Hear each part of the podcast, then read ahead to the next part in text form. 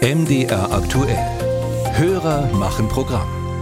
Da geht es heute um das klimafreundliche Heizen. Das ist gerade in aller Munde ein großes Thema in der Ampelkoalition.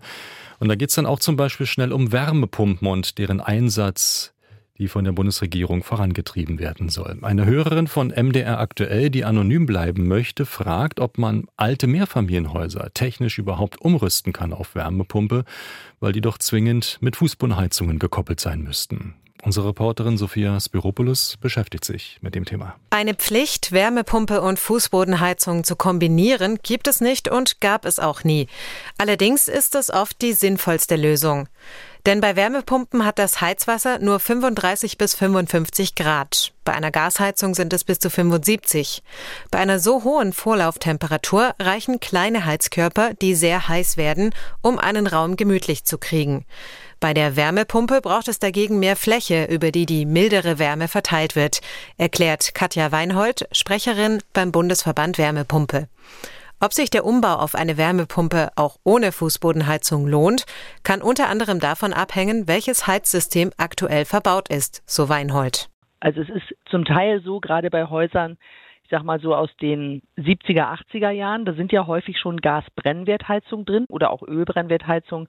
Bei den Kesseln sind das quasi schon die Varianten, die auch mit einer niedrigeren Vorlauftemperatur arbeiten können. Und das heißt, entweder sie sind mit einer Fußbodenheizung verbunden oder aber mit besonders großen Heizkörpern. Und die kommen auch ohne weiteres für eine Wärmepumpe in Frage, sagt Weinhold. In anderen Fällen kann es zum Beispiel so sein, wenn man jetzt wirklich mit alten äh, gusseisernen Radiatoren zu tun hat oder eben einfach mit Heizkörpern, die von der Fläche her sehr klein sind, dass es unter Umständen empfehlenswert ist, einzelne Heizkörper auszutauschen, dass man einen kleinen Heizkörper gegen einen größeren Heizkörper austauscht, um eben so dann die Effizienz der Wärmepumpe zu steigern. Auch Flächenheizungen an der Wand oder an der Decke können eine Alternative sein, wenn eine Fußbodenheizung nicht möglich ist. Oder eine Wärmepumpe für den Grundbedarf und eine zusätzliche Gasheizung, die an besonders kalten Tagen einspringt. Es ist also grundsätzlich durchaus möglich, in älteren Mehrfamilienhäusern mit Wärmepumpe zu heizen. Allerdings sei es immer eine Frage des Geldbeutels, so Weinhold. Und gerade bei schlecht isolierten älteren Gebäuden müsse man sich genau anschauen, ob es sich lohnt.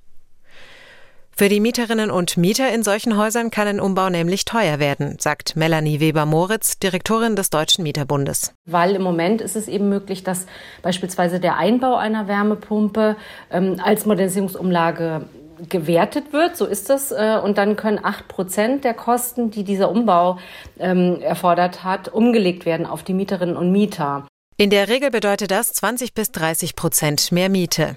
An diese Modernisierungsumlage müsse die Politik deshalb nochmal ran, sagte Weber Moritz. Vermieter sollten zum Beispiel verpflichtet werden, sich um Fördergeld zu kümmern. Das müssten sie von der Summe abziehen, die sie umlegen können. Im Moment ist das aber freiwillig. Oder die Investition müsse auch zwingend eine Energieeinsparung zur Folge haben, sodass die Warmmiete für die Wohnung sinkt. Auch das ist bisher aber keine Voraussetzung.